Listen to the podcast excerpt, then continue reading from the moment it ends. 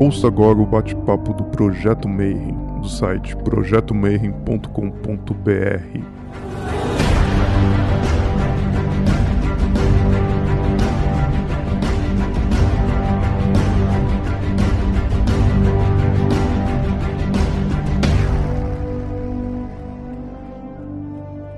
Bom dia para você que é de bom dia, boa noite para você que é da boa noite, boa tarde se você acabou de chegar no YouTube. Esse é o Projeto Mayhem e a gente está para mais uma entrevista e hoje vai ser uma coisa muito interessante. Estou tão curioso quanto vocês, porque eu também não conheço quase nada sobre essa religião. Eu conheci a mestra que eu vou entrevistar agora por conta do Rogério Betoni, quando a gente estava conversando do Austin Spare. Então, quem não assistiu essa palestra ainda volta e assiste, depois vem para cá. E ele me falou um pouquinho da religião Sikh. Entrei em contato com ele e ele me passou o contato de uma mestra que eu convidei para a gente hoje bater um papo. Então seja muito bem-vinda, mestra Guru Sangat Kaur. Obrigada, boa noite, turma. Só preciso dizer que eu não sou mestra, eu sou só mesmo Guru Sangat. É um prazer estar aqui, Marcelo, um prazer estar aqui com o seu público. Eu me sinto muito honrada de ter sido convidada. Espero realmente poder contribuir com a alta qualidade desse programa que você conduz. Muito obrigada. Bom, e a, a nossa primeira pergunta, e a, como a gente começa né, a entrevista, é pedir para você contar um pouquinho da tua jornada. Né? Então, a gente no Hermetismo a gente chama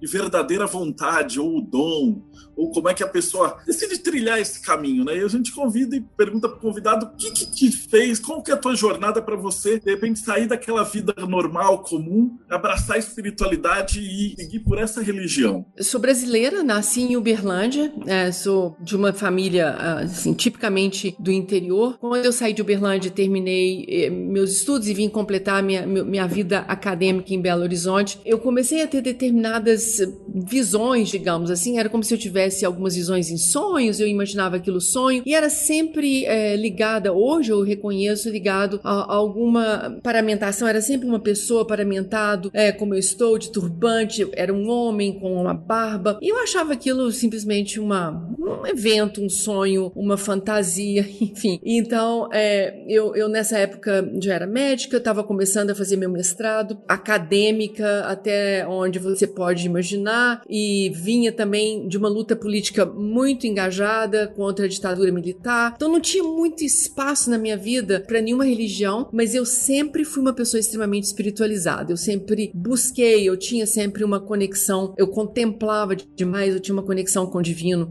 se é que eu posso dizer assim. Não vem de uma família essencialmente religiosa, mas meus avós eram do espiritismo e, enfim, eu, eu bebi de alguma maneira numa fonte é, que me deixava aberta, embora nunca tenha abraçado de fato nenhuma religião em si. Quando eu saí para o meu doutorado, uh, quatro anos antes de eu ir para o meu doutorado, eu fiz meu doutorado na Alemanha, na área de epidêmio, eu tive uma, uma epifania num sonho, assim, uma coisa muito especial. Tanto é que mereceu, eu desenho, mereceu um desenho meu no meu diário, que foi sonhar com a minha própria morte por três noites consecutivas, e era uma morte que ia acontecendo em graus, até que na última noite, é, eu acordava e dizia, sonhei com a minha morte, no segundo dia eu sonhei com a minha morte, resolvi desenhar, e eu via então uma, uma mulher ao meu lado, que eu imaginei ser minha avó, é, a minha avó paterna, que era índia. Era uma mulher com cabelo muito preto, com uma trança muito longa. E eu terminei a minha última noite com aquele sonho. Eu tinha de fato morrido e essa mulher, pela primeira vez, teria me dito: Você tá com medo de morrer? Eu falei: Não, não tô com medo. Então, então morre. Então eu morri, não era, não tinha nada mais do que isso no sonho. Eu achei aquilo pitoresco, eu diria. Desenhei aquela mulher, guardei no meu diário. E quatro anos depois eu fui para Alemanha. Então eu, eu, eu me alongo aqui um pouquinho porque faz sentido para você entender. Eu tinha ganhado uma bolsa do governo alemão para fazer fazer meu doutor, fazer o preparo da língua alemã em Göttingen, uma cidade na Alemanha onde eu tinha uma amiga e tal. Então eu estava muito feliz dentro do trem indo para Göttingen quando eu recebo um telegrama é, me dizendo houve um engano, o seu curso de alemão não vai ser em Göttingen, você vai parar na próxima estação e um agente vai te enviar para o trem em Freiburg. Eu desci assim, é, 27 anos, eu estava arrasada, eu chorava copiosamente porque eu estava já tudo organizado, já tinha onde ficar. Eu pego esse trem e vou para Freiburg e chego em Freiburg, pego um táxi e vou pro Instituto Goethe, onde eu ia estudar alemão, e o taxista me deixa na porta, eu com aquela minha mala olhando pro instituto, pensando, o que, que eu vim fazer aqui? Eu não conheço ninguém, assim, muito sem referências. Quando eu olho para o portão que eu tinha que entrar, eu vejo uma pessoa caminhando lentamente nos jardins, e eu fiz um zoom e era exatamente a mulher do meu sonho. Eu saí feito uma bala atrás da mulher, né? Saí correndo e dizia para ela: Você estava no meu sonho, você estava no meu sonho. Era uma indiana e ela achou que eu era completamente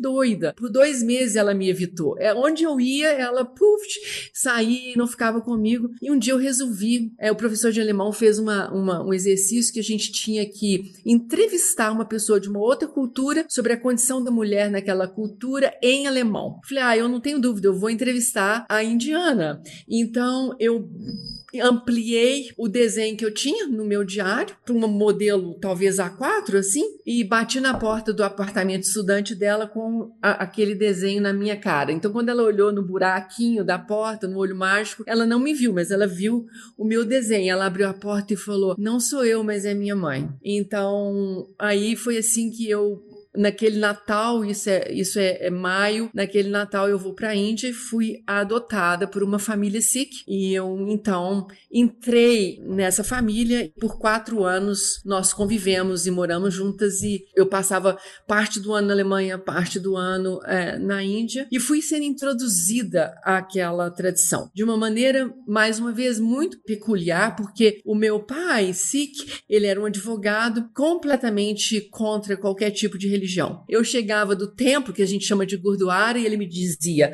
Ah, como é que foi a lavagem cerebral hoje? E minha mãe, uma pessoa com completamente espiritualizada. Ela meditava profundamente, ela dizia: "Não liga não, eu vou te introduzir ao espaço de meditação". Então, mais ou menos foi assim. Eu voltei para o Brasil depois do meu doutorado. Eu sou médica, como eu já disse, e vivi o estilo de vida do Sikh Dharma desde então. Isso eu voltei em 95. É importante vocês saberem que no Ocidente, talvez o maior link que a gente tenha com o Sikh Dharma é o Kundalini Yoga, uma prática de yoga que nasceu dentro do Sikh Dharma. Então, ainda na Alemanha, eu fui procurar esse pessoal porque eu me identificava, eles falavam, eles usavam os mantras e as orações que a gente usava, eles usavam o turbante, então eu fui até eles, acabei é, me formando como professora de Kundalini Yoga, voltei para o Brasil em 95 e aí comecei a ter, viver o estilo de vida desse Dharma. Foi basicamente uh, dessa maneira de 95 até 2008, quando eu então fui batizada, digamos assim. Demorou um tempo para eu ser batizada. Infelizmente, meus pais indianos já morreram, todos. Eu tenho só uma irmã que mora nos Estados Unidos, e, e, e foi assim que eu fui introduzida a esse Dharma. Como é uma coisa muito diferente, a gente tem que ir bem do comecinho, né? Então, o que é o Sikh?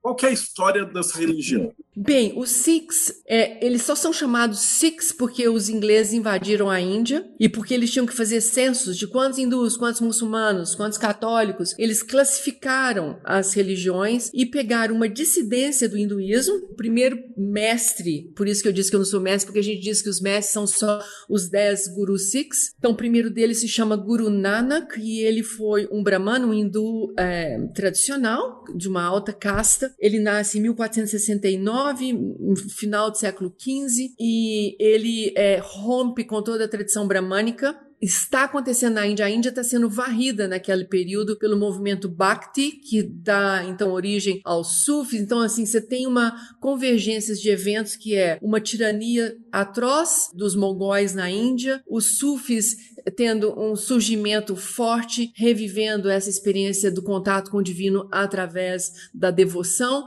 Então, esse é o que a gente chama de movimento Bhakti, e, e o Guru Nanak nasce nesse momento, e ele então acha que tudo aquilo que ele tinha vivido como um hindu e, e como um brahmano fazia menor sentido. Ele elege dois elementos que realmente eram incongruentes com a consciência devocional, que era a discriminação da mulher e o sistema de castas. Então, ele rompe com o hinduísmo ainda jovem e ele então cria uma ordem, que é a ordem dos Sikhs, que quer dizer aqueles que estudam, aqueles que buscam. E, e então eles começam a fundar cidades, metrópoles, bem diferente das cidades vilas dos hindus. É, e essas cidades têm um, um apelo muito parecido cultural com as cidades matriarcais da região de onde ele vem, que hoje é o Paquistão, porque a Índia só foi dividida em 1947, depois do final da Segunda Guerra Mundial, né? E, e a parte maior de Punjab, que era matriarcal, onde os Sikhs nasceram, virou Paquistão. Foi dada aos paquistaneses. Mas então, ainda nessa época ali, era a sociedade chamada o Vale do Indus, que é a sociedade matriarcal, e então ele cria cidades muito mais próximas àquela cultura do que as cidades vilas controladas pelos brahmans e divididas em caças, e ele passa a vida dele viajando. Certamente ele deve ter usado algum outro tipo de modalidade que não é, viajar em lombo de burro, em, em mula e a pé, porque ele alcançou da África a Roma. Então, quando a gente vai a Roma, dentro da igreja de São Pedro, no jardim sul da igreja de São Pedro, tem um monumento em homenagem ao Guru Nanak. Ele chegou lá em 1518 para pedir que eles parassem com a escravidão e com as guerras. Então, foi um cara muito envolvido no seu ministério, digamos assim, com a paz com a igualdade entre os seres e absolutamente uh, com uma, uma luta muito uma luta de justiça social muito grande para pôr fim nas desigualdades, inclusive com a desigualdade de castas. Então, não era uma religião, era um movimento e, e ficou um movimento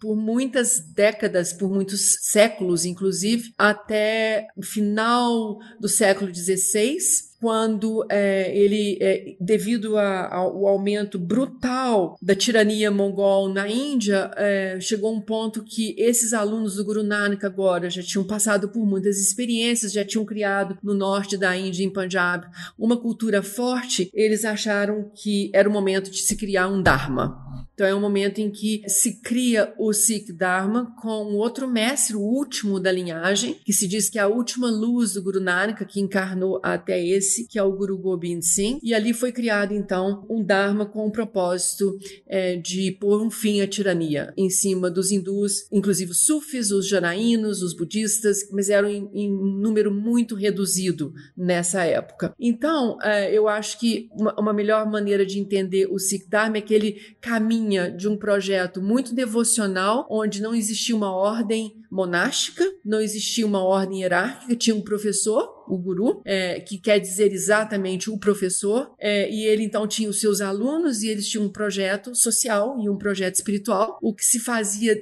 naquele tempo é o que se faz até hoje num templo Sikh que se chama Gurdwara, que é a porta para o professor, que é nada mais nada menos do que meditar. Então não existe outro ritual, não existe um ritual, é uma cerimônia baseada em você se sentar e, e você usar da poesia para contemplar a experiência do finito, da, tentar fundir o finito com o infinito. Então, eles deixam de ser uma ordem uh, muito pacífica e devocional no final do século XVII, quando então eles pegam em armas para defender o Dharma hindu, porque os hindus estavam sendo completamente dizimados e há um pedido dos hindus, principalmente dos brahmans da Caxemira, que uh, os Sikhs os ajudasse. Então, por isso que o Sikh Dharma, o templo principal do Sikh Dharma, que é o Golden Temple, todos que podem ser construídos com grande espaço vão ter quatro portas e essas quatro portas indicam as, uh, as quatro direções espirituais, onde no Sikh Dharma você não pode segregar segundo a fé de ninguém. Então, um templo do Sikh Dharma, é, a gente costuma dizer que não é um lugar que nós nos reunimos porque nós temos uma mesma fé, mas porque nós temos uma mesma consciência. Então, esse é um simbolismo muito importante, porque inclusive esse Dharma é criado para defender um outro Dharma que nem sequer era o deles na época. Eu acho que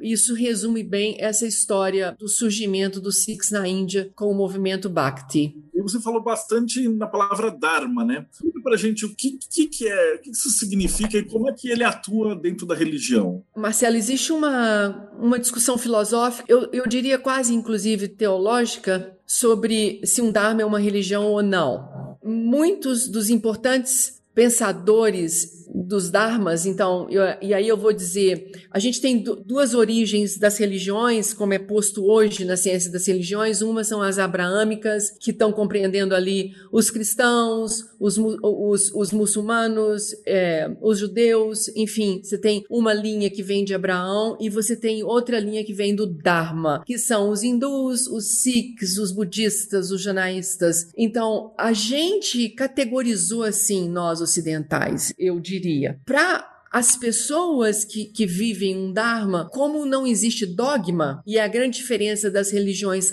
abraâmicas, porque há um dogma, eu costumo explicar isso para meus alunos da seguinte maneira: no, nas religiões com dogma, a realidade precisa sempre se adequar ao dogma, porque o dogma é a realidade maior. Nas religiões que não tem dogma, como é o caso do Sikh Dharma, a realidade é a lei e não o dogma. Então você tem que se adequar à realidade. Por isso há uma cisão muito grande no próprio, na própria definição do que seria religião nesse caso. Mas ainda assim existem, por exemplo, como a monja Koa insiste em dizer que o budismo é uma religião e eu respeito muito o que ela diz, mas na verdade, para que a gente pudesse ter qualquer tipo de inserção fora do Oriente nas sociedades uh, ocidentais, nós não temos como registrar as nossas damas como, enquanto tal, porque não existe isso. Então, eles acabaram tendo que ser registrados como religião e, de alguma maneira, existe uma liturgia nesses dharmas. Eu diria que é uma, é uma identidade dúbia dizer que eles são uma religião, porque, como eu disse, o, o que define um dharma são regras universais. E essas regras universais, elas têm que serem aplicadas de modo, é, do mesmo modo,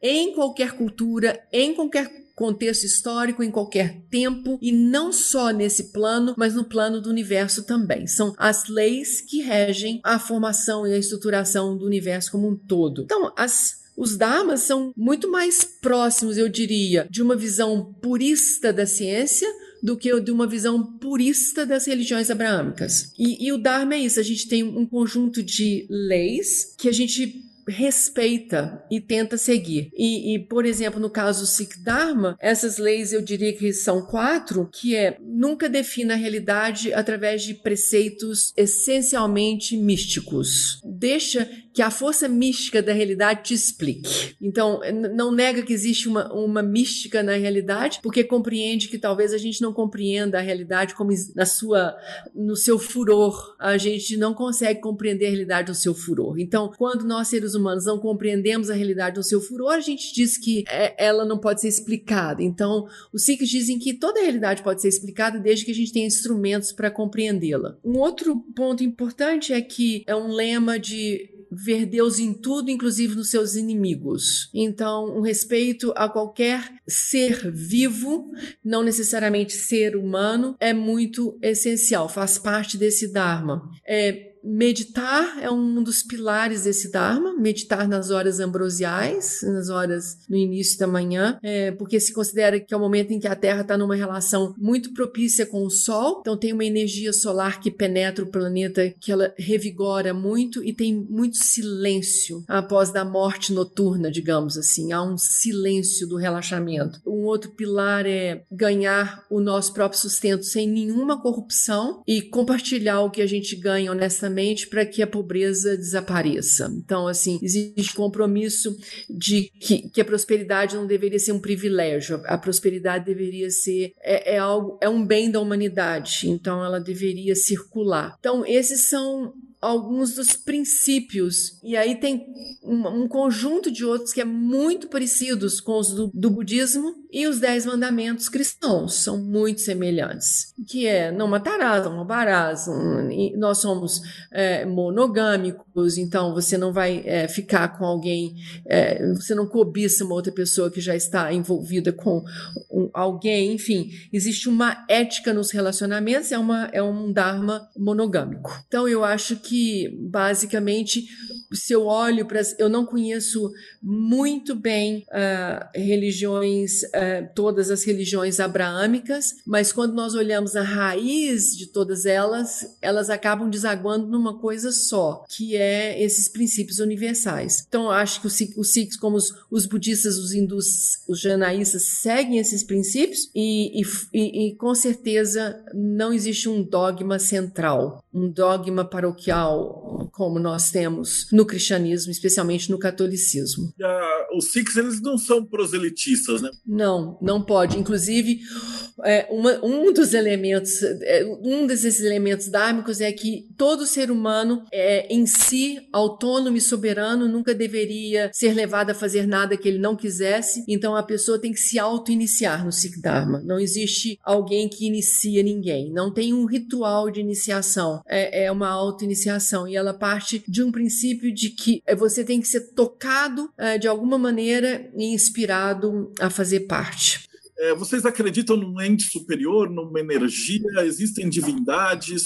Não existe divindade, existe a poesia. Então, a gente nem chama de livro sagrado, chama Siriguru Granth Sahib, que é o livro onde todos os poemas estão compilados. O Guru Nanak começou a viajar com um pequeno livrinho que era chamado de Katab. Katab é um pequeno, pequeno caderninho. E ele viajava todos os lugares, todos os países onde ele ia. E como ele não tinha nenhum tipo de preconceito de casta, então ele abraçou os estrangeiros como irmãos, porque não sei se você sabe, mas segundo as castas hindus, os outcasts fora do sistema de castas são os estrangeiros, os animais e as mulheres. Os brahmans radicais, eles se sentam para comer, fazem um círculo com giz de uma na sua periferia e nem a sombra de um pária pode passar em cima daquele círculo. Guru Nanak, como ele rompeu com isso tudo, a motivação dele era, deixa eu ver que poesia eles têm. Qual é a poesia desse povo? Então ele colecionava poemas que contam uma trajetória do ser humano através da sua experiência na, uh, na matéria, a sua identidade maior. Então é um livro que contém poemas. E esses poemas são essas pessoas que, de alguma maneira, têm, têm poemas de limpador de latrina a, a grandes mestres, que eles tiveram uma experiência com o divino o suficiente para inspirá-los a estarem fora de um lugar comum e em seus poemas. É, ele foi traduzido depois para outras línguas Cara, tem uma coisa super legal, porque não é.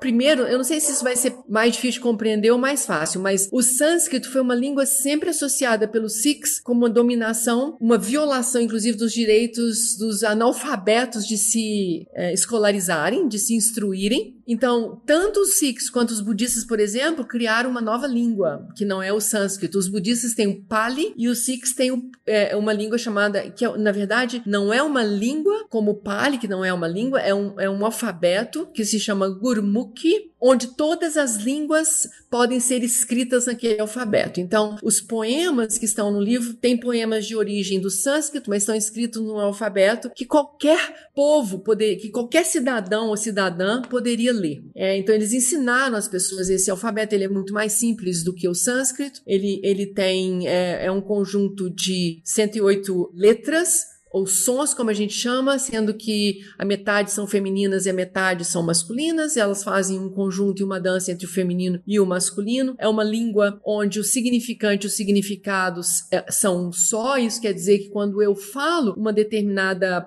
um determinado mantra ou uma oração, eu me torno aquilo que eu estou falando. Na, na linguística, a gente tem essa coisa do significado significante. É porque quando você fala, o significado do que você falou está sendo representado agora no seu corpo, digamos, nas suas secreções. Então, ali no, no Sirigu sabe, a gente tem sânscrito, a gente tem urdu, que é uma língua persa que se falava no norte da Índia, se fala até hoje. Então, meu pai, Sikh, advogado, quando vivo, Todas as sentenças de corte são escritas em urdu. É, é a língua do Shah, é o Shah-Muk. É dito, Muk é boca e Shah é o rei. Então é a língua ainda dos mongóis, da Pérsia. E o Gurmukh é a língua do guru, é a língua do professor. Então esses escritos. Então o livro é todo escrito numa outra língua, ele está traduzido para hum, várias, várias línguas. É, nas línguas latinas ele está traduzido para o. Eu, tenho, eu não tenho certeza se para o italiano, mas ele está traduzido para o espanhol, ainda com uma, uma pegada muito influenciada pelas primeiras traduções do Siri Guru Granth Sahib, que foi feito pelos ingleses quando eles tomaram o norte da Índia. Eles se instalaram dentro do Golden Temple por quase é, 80 anos, e eles então criaram a primeira tradução, e aí eles deram uma conotação muito cristã para a tradução. Por exemplo, em muitos lugares do texto, a gente, quando a gente está ouvindo a palavra ha, lendo a palavra har, har, eles traduzem como Deus, mas para os Sikhs, Deus é o verbo, mas literalmente é a ação. Então todo verbo é Deus. Então comer é Deus, olhar é Deus, beijar é Deus, matar é Deus. Todo que é verbo é Deus. Mas eles escolheram um, o har, que significa é, construir a partir daquilo que foi destruído, uma reconstrução. Então eles eles traduzem isso como Deus. Então as traduções para o espanhol são bem coloridas por uma ideia cristã uh, daquela língua e foge muito do que, na verdade, ela está querendo uh, dizer. A gente viu isso também, o pessoal do Azatru estava explicando que quando eles traduziram os textos é, nórdicos, também colocaram um pouco de apocalipse, tudo para encaixar na Bíblia, né? É. Não está sendo feito nada, assim, um movimento moderno de retradução, ou de passagem sem esses elementos? Seria... Tem, já tem. Tem em inglês um, um, um volume muito bem traduzido, é, um grupo que traduziu é, um esforço dos jovens Sikhs da Inglaterra com nós Sikhs do Kundalini Yoga dos Estados Unidos, né? Eles traduziram e nós estamos querendo demais traduzir para o português essa versão. Mas isso, é, a pandemia atrapalhou bastante, porque ficou difícil de articular e, e, e muitas coisas que a gente precisaria fazer para traduzir isso, porque tem que ter uma, um conjunto de pessoas trabalhando, na verdade, juntos, porque vai dar muito trabalho achar o termo português, porque nós somos prolixos e essas línguas são muito pontuais. É, é um pouco parecido com o alemão, na verdade, são, são línguas indo-germânicas, né? E no alemão, quando você pega uma palavra, e no português talvez você precise de cinco para explicar a tradução de uma palavra, né? Então, isso vai nos vai demorar um pouquinho, mas nós temos isso na agenda. Ai, que fantástico isso. então, ele não existe, então, o conceito de um deus, uma divindade, uma, estátuas ou arte. Como é que isso é tratado? É um, uma religião, é um dharma monoteísta, não é panteísta, então, a ideia de Deus, inclusive a gente não usa a palavra exatamente Deus, o nome seria uma consciência não manifesta, que a gente chama de Purusha. É uma consciência que não está na matéria. Ela se coloca na matéria através da alma. Então, é como se a alma fosse uma vibração que ganha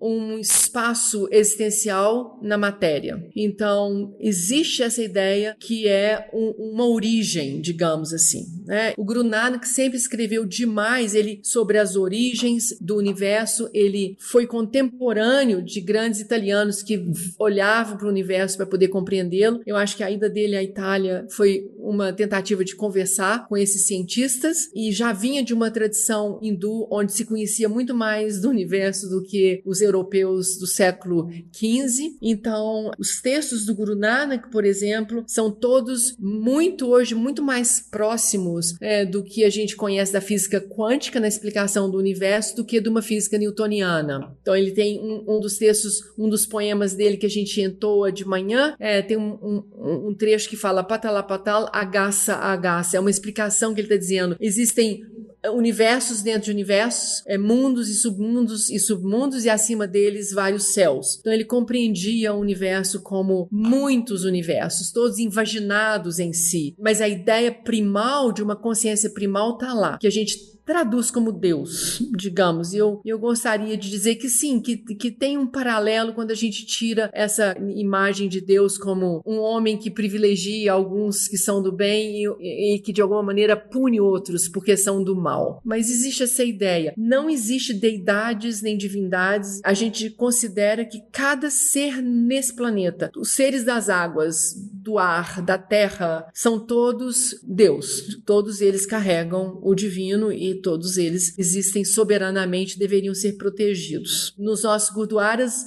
a gente, o que, que a gente tem? A gente tem uh, o livro sagrado, uh, numa cerimônia, a gente então instala o livro sagrado, ele é instalado uh, para que ele possa, alguém vai ler um poema e aquele poema serve como uma instrução meditativa, digamos assim. Não existe o conceito de um Deus velhinho sentado soltando raio, também não existem demônios. Tem um poema no Siri Grande, sabe, que diz assim: a, a vida é como uma, um torno ou seja, um torno que gira, e dele são expelidos anjos e demônios. Então, assim, tanto anjos quanto demônios fazem parte do que é o viver eu acho que quando a gente não é capaz de ser quem a gente nasceu para ser, seria o momento em que nós servimos a nós mesmos como os demônios de nós mesmos. Quando nós nos colocamos entre nós e o nosso destino, por qualquer razão que seja. Existe a ideia da violência e que a violência deveria ser radicalmente combatida, porque maior do que a violência, um valor muito maior que a violência, é a paz e a, e a igualdade entre os seres. Então, a violência é vista como uma corrupção dessa compreensão que cada ser, seja ele quem for é, merece o mesmo direito à vida de qualquer um, que não existe um ser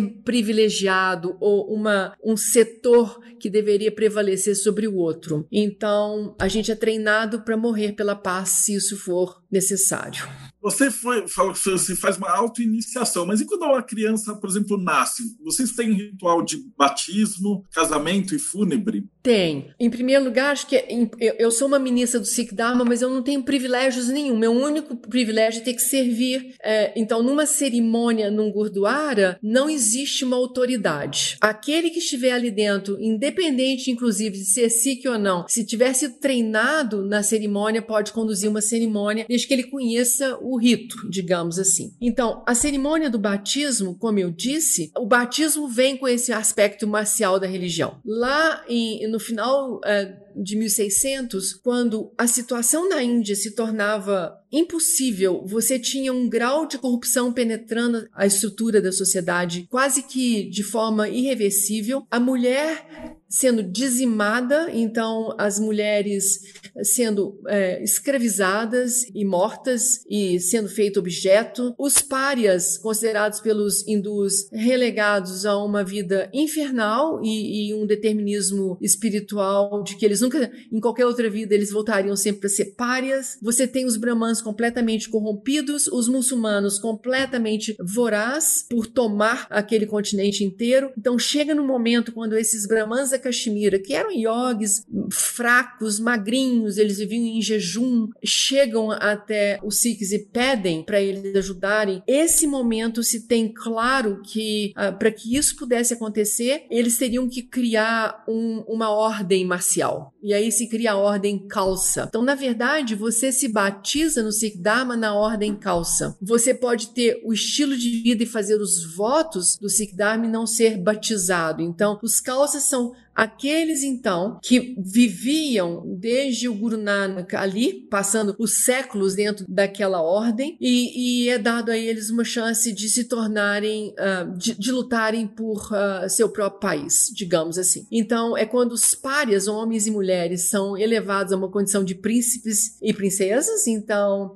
eles todos foram aturbantados, como eram os Rajputs, os reis hindus, só eles que podiam usar turbantes. Então você tem agora os limpadores de latrina, os açougueiros, as mulheres, de repente de turbante, todos vestidos como príncipe, com joias, com pérolas, com rubis. Essas pessoas tiveram um treinamento iógico muito, muito rigoroso e de meditação para eles virarem guerreiros. E aí eles se tornaram guerreiros e foram então a defesa é, para é, retirar da Índia o imperador e as suas tropas, os mongóis. E, e é assim que acontece, é assim que então, num período período do final de 1400 até 1700, é, esse Dharma viveu numa completa entrega devocional, mas chegou um momento em que os princípios dármicos do povo hindu convocou para que eles então se organizassem e lutassem. E, e, então hoje que não existe essa guerra, né? Inclusive não houve mais guerra em que eles tiveram que lutar, a menos quando eles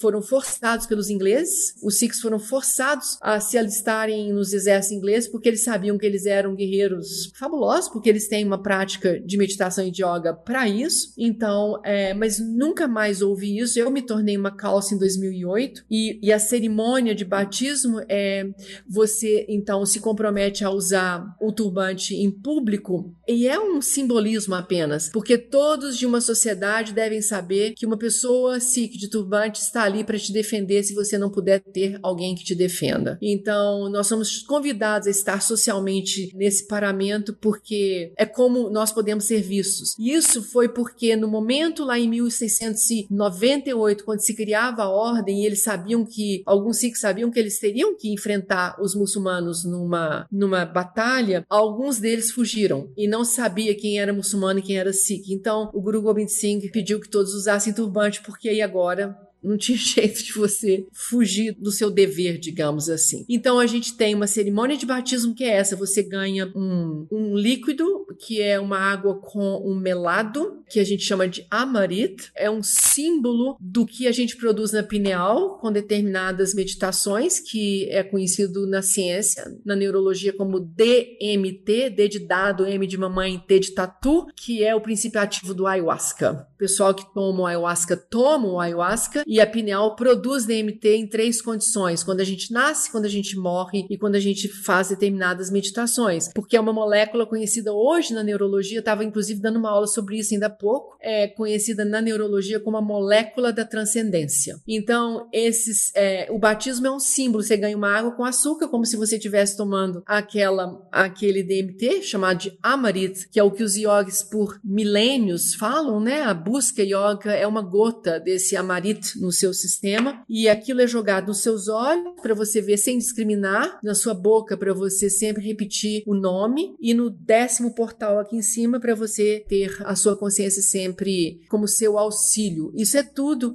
que a gente faz na cerimônia, além de meditar, são é, seis horas de meditação. Não tem cerimônia para nascimento. As crianças na Índia nascem em famílias Sikhs. No Ocidente, as crianças é, não são jamais batizadas até que elas possam escolher se elas querem ser batizadas ou não. A única cerimônia que teria no nascimento dessas crianças é que tem uma cerimônia para escolha do nome e o nome daquela criança é escolhido de acordo com uma astrologia indiana védica que é lunar e se abre o livro O Siri Guru Granth Sahib, o poema que é tirado, a mensagem principal daquele poema é traduzido no nome que se verifica na astrologia e a pessoa ganha então aquele nome. E para a morte, nós somos cremados, a cerimônia é de cremação. Na Índia, os crematórios são como eram antes, desde sempre, que são públicos, abertos no Ocidente, fora da Índia, são crematórios que a gente tem tem acesso. Tem uma cerimônia de preparar o corpo para ser cremado, mas eu acho que isso tem muito mais a ver. É uma limpeza que poderia muito bem ser dado um banho é, naquele corpo e prepará-lo e vesti-lo. Mas na Índia eles passam ghee, uma, uma, manteiga clarificada no corpo. E eu acho que isso tem mais a ver com o fato de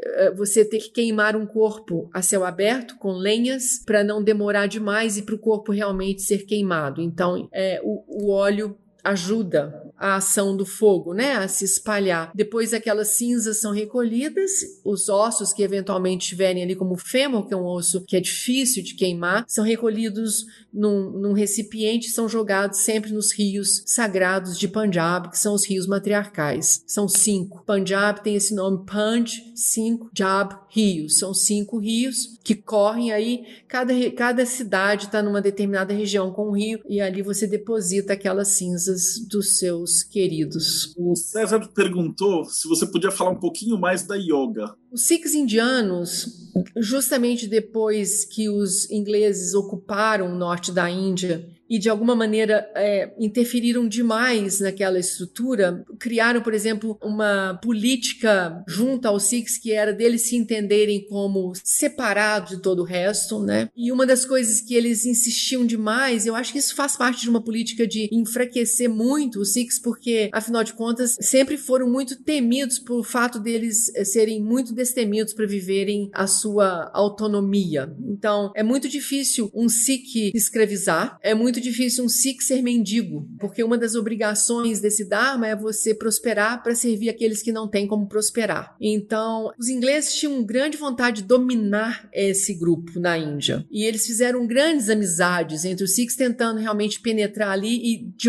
de alguma maneira, controlar. Como os Sikhs na Índia eram muito uh, prósperos, existia através do comércio uma maneira então deles fazerem acordos e de alguma maneira os Sikhs indianos ficaram um pouco presos àquela lógica inglesa. A yoga então era vista, foi, foi indoctrinado nos Sikhs uh, indianos que a yoga era uma coisa hindu e que, portanto, eles deveriam negar. E até o Guru Gobind Singh, que é o último mestre Sikh, o último guru, a yoga era fazia parte da estrutura daquele dharma. E a partir da morte dele, algum tempo depois, especialmente quando então as companhias inglesas chegam, o yoga passa a ser visto pelos Sikhs como uma coisa de um outro dharma que eles não podiam praticar. Mas a, a origem do Kundalini Yoga, como eu falei, ela vem da região matriarcal, que é ali em Punjab, né? É do Vale do Indus. E ela então, quando o, as tribos Indo, arianas europeias, especialmente vinda do Cáucaso, toma a região do Vale do Indus, que eles são tribos nômades. Quando eles tomam aquilo tudo, muito dos textos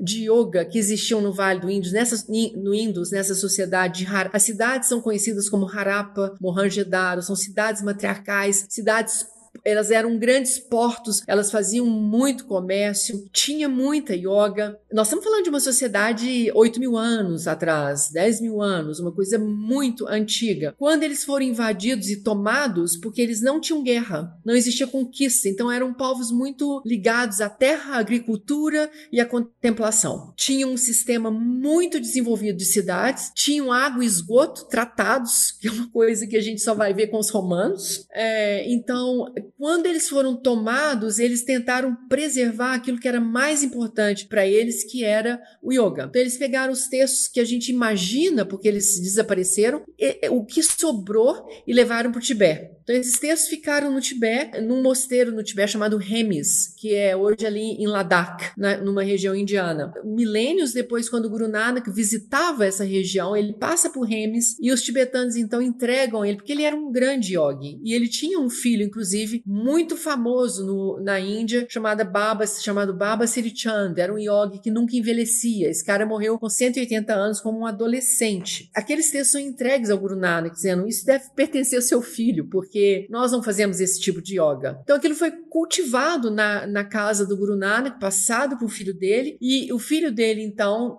toma um outro caminho, ele vira um yogi de uma tradição chamada Udasi, e o Guru Nanak continua no Dharma. Então eles fazem um caminho diferente, e no meio dessa trajetória, num do, o quarto sucessor do Guru eh, Nanak, chamado Guru Ramdas, encontra o Baba Siri Chand, que nessa época já tinha 140, 150 anos. O Guru Ramdas vinha da tradição do Raj Yoga. Naquele momento você tem então um, uma conjunção dos Udasis, que é uma linha de yoga monástica, o Yoga, com a tradição do Kundalini Yoga que vinha da sociedade matriarcal. Então isso se juntou e foi passando de mestre para discípulo, mestre para discípulo, chegou num cara que era um, um, um, militar indiano que trabalhava na alfândega em Delhi e que era um, um poderoso yogi. Eh, os Sikhs, então, no início do, do século XX, faziam yoga escondidos, porque era contra o, o dogma religioso deles. Então esse Yogi Bhajan, ele fazia, ele tinha virado aos 16 anos mestre de Kundalini Yoga. Então ele tinha bebido nessas fontes todas do Raja Yoga,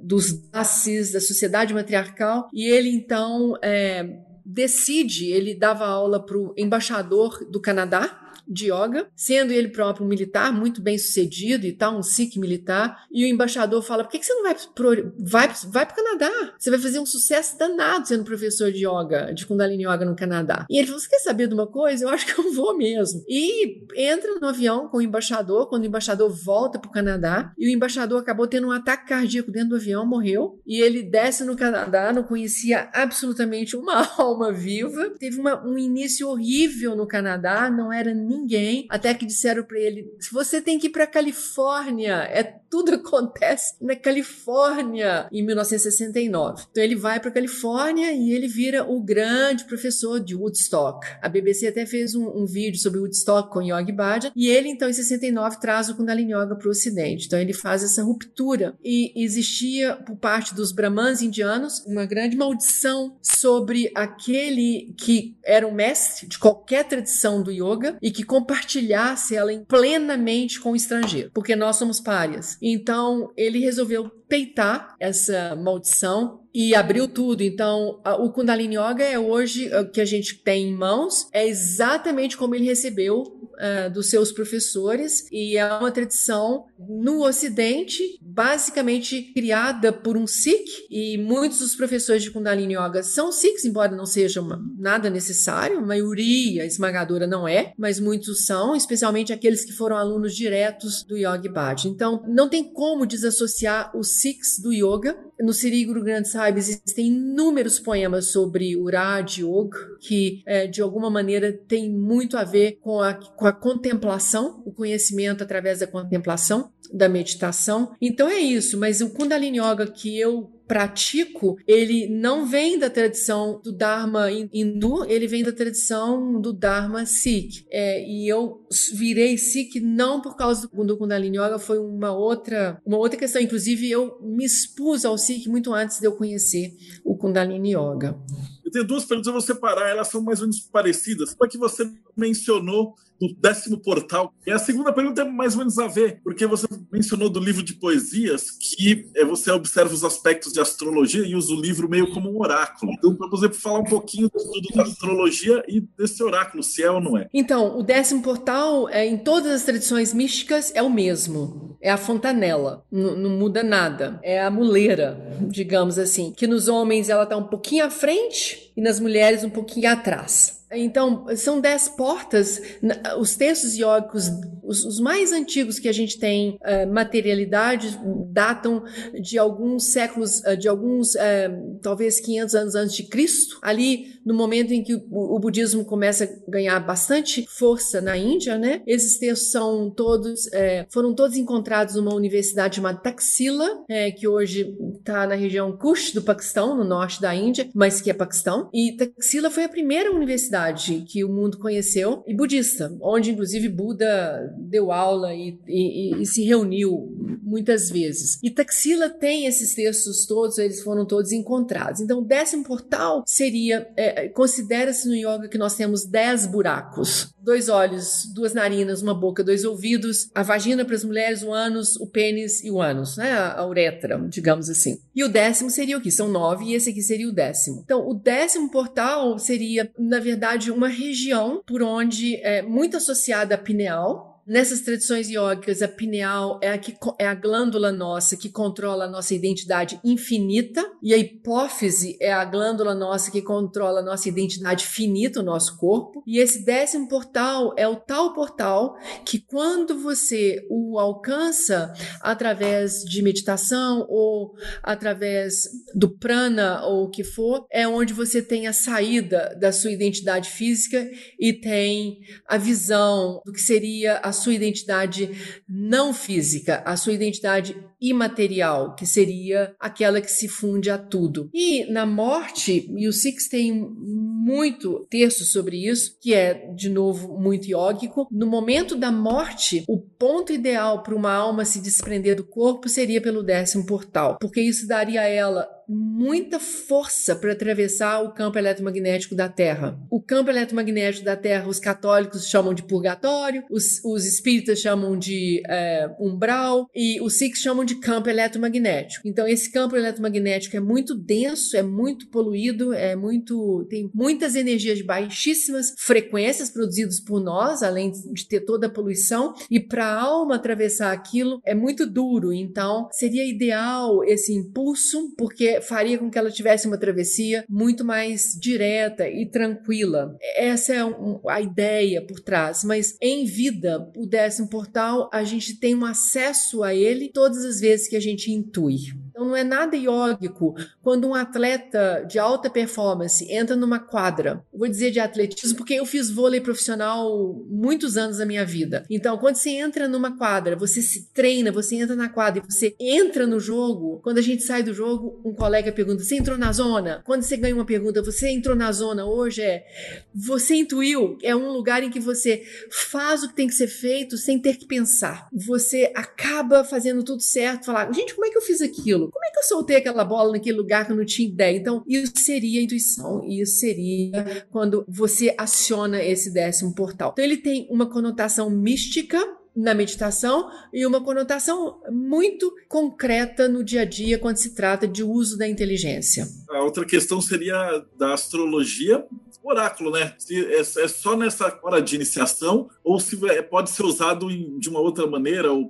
como um oráculo. Deixa eu explicar em dois momentos distintos. Um momento que, que não existe iniciação, né? Então você está escolhendo um nome espiritual. Então você abre aleatoriamente, você faz uma, uma oração, tem um canto, e você abre o livro aleatoriamente, você então encontra o início de um poema. Então você lê aquele poema e, e aquele poema ele começa com uma letra qualquer, então começou com um G. E aí Gopal, luz. E aí vai, você lê o poema. O poema todo foi, por exemplo, dizendo que uma pessoa é, nesse plano só consegue realizar o seu destino se ela tiver com ela muitos outros. Que é no coletivo que a gente consegue força para realizar o nosso destino. E é também no coletivo que nós conseguimos força para superar os nossos demônios, aqueles nossos medos, aquelas nossas, os nossos preconceitos. Então, se lê isso tudo, você fala, bem, começou com o G. O tema inteiro é a Sangat. A Sangat é importante. A sociedade que se envolve juntas para vibrar uma frequência altíssima. Então, G e o tema é Sangat, aí você vai pega, você tem a, aquele momento que a criança nasceu, você tem a data que ela nasceu, você faz um mapa astrológico dela e fala: ah, meu Deus, essa pessoa vai ter o nome de Guru Sangha, porque é o destino dela, é vir para se realizar e se manifestar dentro de uma congregação, dentro de uma sanga. Então, o nome espiritual é o destino, é o dharma de uma pessoa. Então, meu dharma é servir a um grupo e estar nesse grupo. Mas o nome espiritual também revela o meu karma. Isso seria injusto, porque o nome me dá o meu destino, mas não me diz o que, que eu vou ter que resolver para chegar lá. No meu caso, por exemplo, era assim: eu não suportava gente. Eu era ultra tímida, o meu negócio era me recolher. Se eu pudesse me recolher, eu me recolhia. Eu tive que romper uh, uma certa uma certa prepotência de achar que ninguém era tão bom quanto eu. Então, eu, eu prefiro ficar comigo do que ter que perder tempo. Então, assim,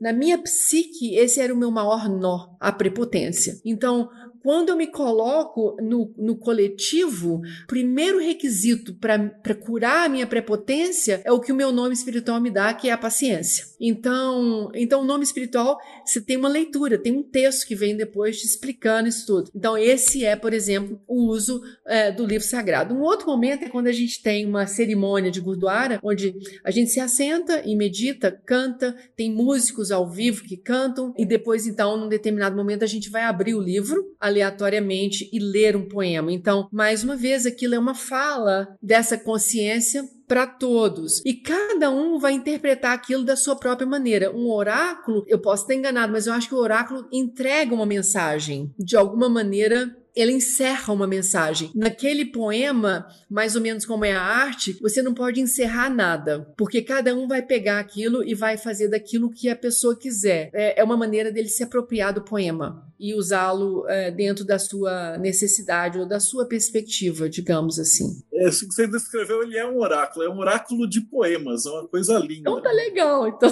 tá bom. Então, dentro dos oráculos existe um, uma classe de oráculo que são os, os bibliomancias. Não uhum. tem a ver com Bíblia, é Bíblia de livros, né? Então, é, uhum. antigamente era feito com a Ilíada, com a Odisseia, e depois, uhum. obviamente, com a Bíblia. Então, é engraçado que até em igreja evangélica, às vezes o pastor lá, ele abre a Bíblia e põe põe a mão e, e sai uma resposta. E, e, o que você descreveu é uma, uma, um oráculo de poesia, é uma coisa linda. A gente está quase chegando no finalzinho, só falta a última pergunta que o pessoal sempre pede falar assim: o que vocês têm como uma visão do pós-vida? Né? Você explicou um pouquinho né, da alma tentar sair, mas o que acontece com uma pessoa depois que ela falece? Em primeiro lugar, é, você acredita em reencarnação? A ideia é que a consciência existe independente do corpo, ela usa o corpo, a matéria, para um determinado momento, mas isso não quer dizer que ela não existe independente da matéria, então existe vida depois da morte. A gente tenta pedir que a, aquele corpo não seja tocado por 20 minutos depois que está decretado a morte clínica, é porque aquele tempo é o tempo necessário para aquela alma se recolher e sair. E nesse momento se acredita que há a dissolução dos corpos mentais. Então é um grande momento na verdade, quando a gente na medicina decreta a morte clínica, porque parou a respiração, mas ainda tem uns 20 minutos do prana para ele sair do corpo, e na saída desse prana existe aquilo que a gente considera um momento chave, que é quando você, enquanto inteligência, agora que não está mais aprisionada nesse corpo, enquanto alma, é, você vai, vai tomar as suas emoções novamente para si dizer: o que, que eu vim fazer aqui? Eu cumpri o, o meu contrato de alma? Eu não cumpri? Como é que eu vou reagir ao fato de eu não ter cumprido? É, que tipo de karma isso me causa ainda? Que tipo de karma eu adquiro. Para o Six é uma coisa muito importante, tem um nome, a gente dá um nome para isso, chama Divan Mukta, que significa morrer em vida. Todas as vezes que a gente sofre uma frustração em vida, em que o ego não, é, não ganha aquilo que ele exatamente quer, é um dos momentos muito importantes, porque esse é um treinamento para a morte. Porque no momento em que a gente dissolve o corpo mental, se a gente se sentir frustrado e, e violentado porque aquela aquele período acabou, a gente adquire muitos karmas. Há uma densidade emocional muito grande. Então, tudo que a gente quer é dizer, ok, não cumpri o meu destino, ah, me dá uma outra vida, porque eu vou voltar e vou cumprir. Tipo, eu não quero ser carregado de negatividade nesse momento. Então, é, os Six, é, eles consideram cinco, nós consideramos haver cinco éteres quando a gente morre, e, e, eles são regiões profundas dentro desses universos. O primeiro éter seria aquele que a gente logo, quando sai da Terra, chega, e nós chegamos, a alma está envolvida por um corpo que a gente chama de corpo sutil, que é mais ou menos um chip, digamos assim, que guarda magneticamente todas as experiências que foram vividas naquela, naquela vida. Existe o que a gente, nesse primeiro éter, o que é chamado de a biblioteca do universo, né? a, a famosa famosa Akashic Records. Então esse chip é colocado lá para um download, digamos assim. E aí a alma agora está no éter, não tem, não tem nada, ela pode se deslocar, então ela vai para o segundo éter para ela se recuperar, porque para a alma é algo muito doloroso ser confinado num corpo e numa ignorância, na violência da dualidade. Então ela, ela tem no segundo éter um tempo de ela se recuperar. No terceiro éter ela reprograma se ela tiver que voltar, se ela quiser voltar, ou se ela tiver que voltar, ela reprograma a sua volta, a sua reencarnação, e ela sempre escolhe a mãe, segundo o Six. E se ela não tiver que voltar e, e não quiser voltar para ajudar, ela pode ir para o quarto éter, que é um lugar onde eles existem para servir no universo para servir outras falanges, outros espaços que não o nosso da nossa galáxia. E depois que você cansou disso, se quiser realmente aposentar, você vai para o quinto éter, que está mais ou menos na região do buraco negro. E ali não tem mais volta. Aí você se funde com essa consciência não manifesta e lá acabou. Você só existirá é, no seu corpo sutil que continua na biblioteca do universo, nos Akashic Records. Então, sim, tem uma vida depois da morte, um retorno é, sucessivos. A gente já está quase chegando no final. Por mim, eu podia ficar escutando umas três horas. É fascinante. Depois de tudo isso, então, como é que a gente pode encontrar é, mais, para saber mais sobre o SI?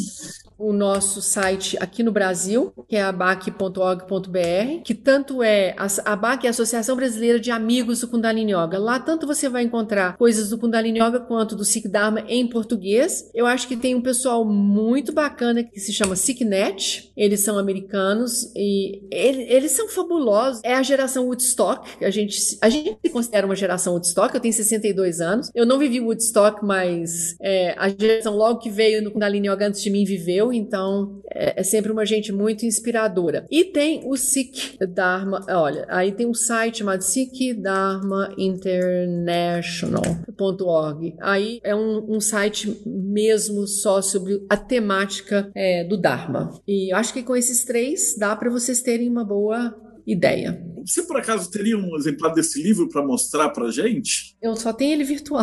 É, é, uma coisa curiosa, como é um oráculo de poesias baseado em frequências, então a gente tem uma pose yoga que a gente guarda o livro quando ele não está sendo uh, usado. A gente diz que ele entrou em, em, na pose da morte, que é uma pose do yoga sukhasana, numa pose de descanso. Então ele é coberto com cinco tecidos amarrado e tal, e guardado. Quando a gente traz ele para ser usado, a gente diz que ele vai entrar em prakash, em luz total. Então, ele não fica assim aberto, uh, exposto, sabe? Tem uma, uma técnica para tirá-lo da posição. Que interessante que a gente, passando com outras pessoas, né, a gente vê que isso também na maçonaria é feito. Com, existe o livro sagrado e existe todo um preparatório. E esse ritual que você descreveu é muito parecido com outros rituais, facetas diferentes do, do da mesma verdade, né? Eu agradeço de coração. Muito obrigada, turma, por vocês terem ficado conosco aqui. Eu agradeço demais, Marcelo. Foi uma oportunidade incrível de estar com vocês. Muito obrigado, humildemente, muito obrigada.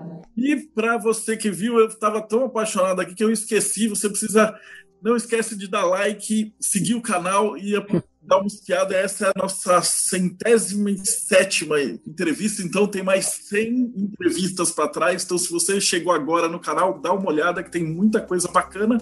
E a gente se fala no próximo Bate-Papo Meio.